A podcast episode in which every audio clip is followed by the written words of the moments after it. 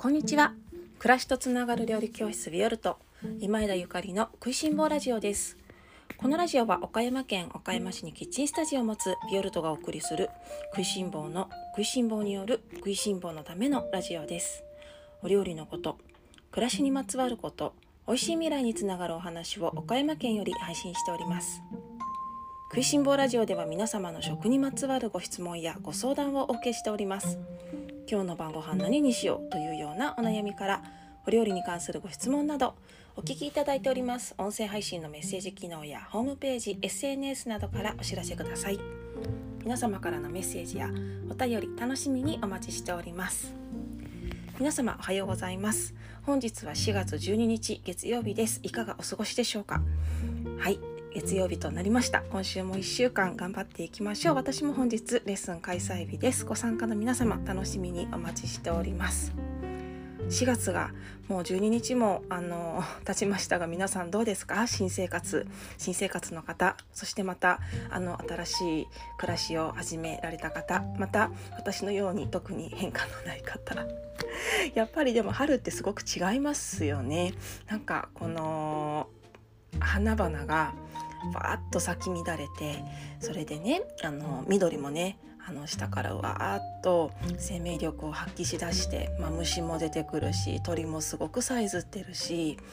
もちろん人間もねあの寒い寒い冬の間お家の中にいた方が、まあ、ちょっとコロナの影響もあるでしょうけれどもなんか最近外に出てる方すごく多い印象なんですがなんかそん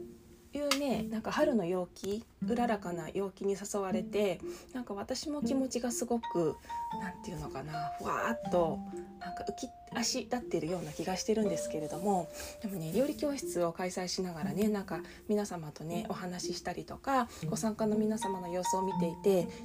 なんかお疲れの方多いかななんてあのいう感感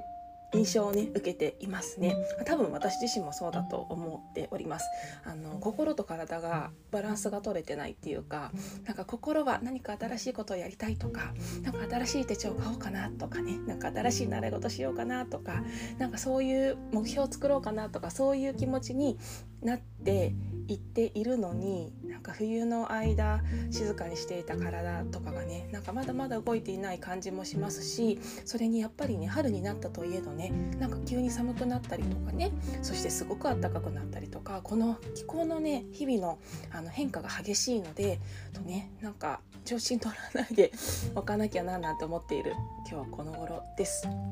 そう料理教室の方もあのスタートしております。えっと今月はいなり寿司と春の食材というテーマでお送りしております。オンラインの方は4月20日をめどに更新しております。ビオルトのオンラインレッスンはえっといつでもどこでも何度でもご覧いただけるマガジン方式、購読方式なので、えっと以前のねバックナンバーというかアーカイブの方もいつでも購入いただけますし、いつでもご覧いただけますので、もし気になるトピックのね料理教室の回がありましたらチェックしてみてください。そうそんなこんなで私もねなんか最近働きすぎかなってちょっと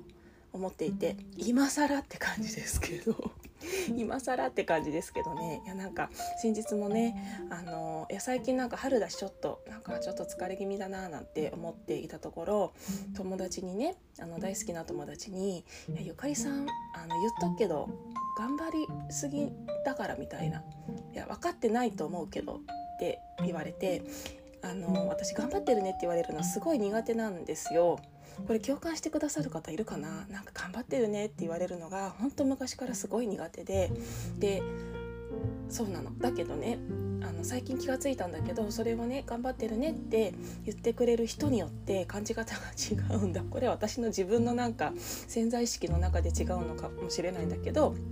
なんかやっぱりすごく自分のことを知ってくれてる人に言われたら頑張ってるとか頑張りすぎって言われたらああそうかってなんか真摯に受け止められるんですよね。でそうだなと思って最近ちょっとお家に帰るのも仕事をね終える時間が遅くなっちゃっててねやっぱり私一人で働いてるから残業とかないじゃないですか。自分であの就労時間とか決めてないですしねだからちょっとね5時ぐらいには終わらせないとちょっとダメだなって反省しているところあの今更に2021年の目標を立てるとすれば5時にはちゃんと仕事を終わらせるっていうことを目標に立てようかなと思っているあの新月今日新月ですね。新月だから目標じゃなくて5時までに終わらせようと思っております。さてあのちょっと全然関係ない話にお付き合いいただきましたが今日はねハンバーグの話をさせていただこうかと思っております。えっと昨日をちょっとメッセージを頂いてであそうだな確かにハンバーグってあの深いよなと思ったのでハンバーグの話。えっとね先日インスタグラムのストーリーズとそれからツイッターの方にあのー、ハンバーグを作った様子というか動画ほんと数秒の動画なんですけれどもアップしたんですよね。でもなんかストーリーズはもう消えちゃってるかもしれないんですけどツイッターの方はまだ見れるかもしれないんですけれどもそうそれを見てくだ結構な環境があってみんなハンバーグ好きだよねと思ったんですけどあのそれをねご覧くださった方からねあの質問がありましてあこれはみんなにもあのお伝えしてみようかなと思って今日はハンバーグの話ちょっと読ませていただきますね。えー、っとはい、いつも食いしん坊ラジオ楽しく聞かせていただいています。こちらのミンチもフードプロセッサーで作られたものですか？買うとしたらゆかりさんはどこで美味しいミンチを買われていますか？また教えてくださいという質問だったんですけれどもそうよね。ほんとミンチねあの奥が深いんですよね。であの私はねハンバーグ作る時にミンチを買わなきゃいけないじゃないですか。意識していることはねあの脂身の量ですね。脂身の量。皆さんきっと経験あると思うんですけれどもハンバーグを作る時になんかまこねて丸めてフライパンで焼いたらハンバーグから油がすごい出てきてでフライパンは油の海になるしそしてハンバーグはめっちゃちっちゃくなっちゃったみたいな経験ありませんか？あるよねあれってお肉のせいなんですよでお肉の中にあの余計な油がいっぱい入ってたりとかあとなんかねひき肉って結構闇 闇の世界らしいのでちょっとなんかいろいろなねなんかすごいピンキリらしいピンキリっていうかなんかちょっと怪しいものもあるらしいんですけれども、まあ、なんかさまざまな要因でなんかいろんなものが溶け出てきちゃう。でまああの油がねあんまり多すぎると溶け出てきてしまってそもそもねその油もグラム単位で買ってるのに全部流れてしまってなんかハンバーグはちっちゃくなるしってそその時点で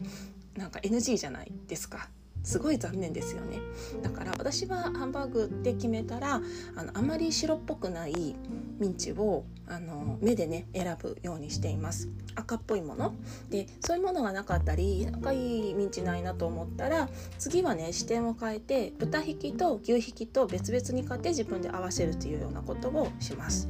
であの豚ひきと牛ひきの配合はね、まあ、合いびきだったらお店の合いびきなんですけど私は豚が6えっとね豚が6牛が4ぐらいが好き6対4ぐらいあの多分お店のは結構豚肉が多いんですけれども私はあのハンバーグにしても、まあ、ミートソースとかスク作るにしてもちょっとね牛の方があの多い方が味が強く出るので好きかな。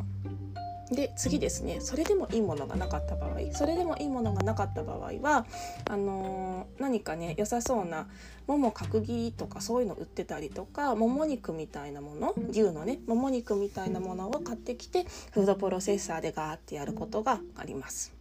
それが3つ目。でそうじゃなかったらねもう一つあの打開策があるんですけれどもそれはお肉屋さんであのお肉を指定してミンチしてもらうっていうことも可能です。これは全てのお肉屋さんでやってくれるとは限らないんですけれどもあのお肉屋さんではやってくれるはず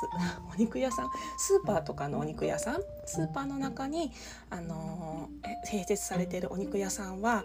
やることいっぱいあるからあやることいっぱいあるからかまああの機材の問題かわからないですけれどもできませんって言われることが多いんですがあの町のお肉屋さんに行ってすいませんこのここにあるすね牛すね肉をミンチにしてくださいって言ったらしてくれるところが多いですね。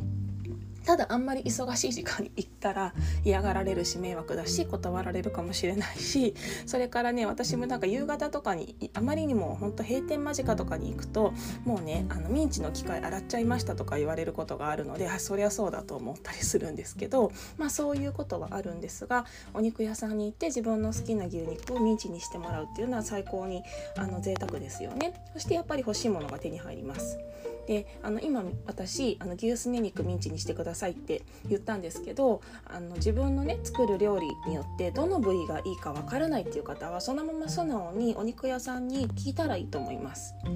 あのお肉屋さんお肉のプロですからね何でも知ってます。なので今日はえっと、ハンバーグを作りたいんですって。でこんなハンバーグにしたい。例えばねあのあんまり油が出てこないあのハンバーグにしたいんですけれどもあの選んでいただけますかとかして言ったらもう張り切って選んでくれると思います。で例えばね餃子にしますって餃子にするので豚ミンチくださいって言ったら餃子に適したちょっと脂身のあのたくさん入ったミンチを作ってくれると思うんですよね。やっぱりあの料理によってどんなミンチを選ぶと美味しいかっていうのは少しずつ変わってくるのでなんかそういうのはあのお肉屋さんのね専門店に行ってちゃんとコミュニケーションをとってフェイス2フェイスで買えるっていういいところですよね。でそもそもね町のお肉屋さんすごく減ってしまっているのでこの前もお話ししましたけれどもやっぱりこのお店いいな続いてほしいなあると嬉しいなっていうようなお店に定期的に通ってねあの経済活動するっていうのはすごく食いしん坊のあの仕事だと私は思っていますしね。そして何よりねやっぱり自分が楽しいのであのあんまり町のお肉屋さん行かないなっていう方とかなんかスーパーでねいつもお買い物してるとお肉屋さんで喋って買うのとかが緊張したりとかする人とかもいるみたいなのね。あなんかぜひでもチャレンジして大丈夫だから絶対お店の人優しいからチャレンジして買ってみてほしいですね。イタリアの人なんかは本当にお肉屋さんに行ってこれミンチにしてって言ってすぐミンチにして買ってもらっていましたよ。ミンチも粗挽きとか細引きとかねあのいろいろあるので選んであの、やってもらいますしそれから待つのがちょっと時間がなかったらあらかじめ電話して予約しておけばいいだけの話です。あのこんな風にしてねやっぱり自分が美味しいものを食べたいと思ったらそれなりの、ま努力っていうほどじゃないですけれどもそれなりの工夫はあの大事なのかなと思っております。まあ時間がなくてそんなことを言ってられない場合もあるんですけれどもまあそれはすごく楽しいですよね。であのスーパーでひき肉合いびき買ってハンバーグ作った時なんかにも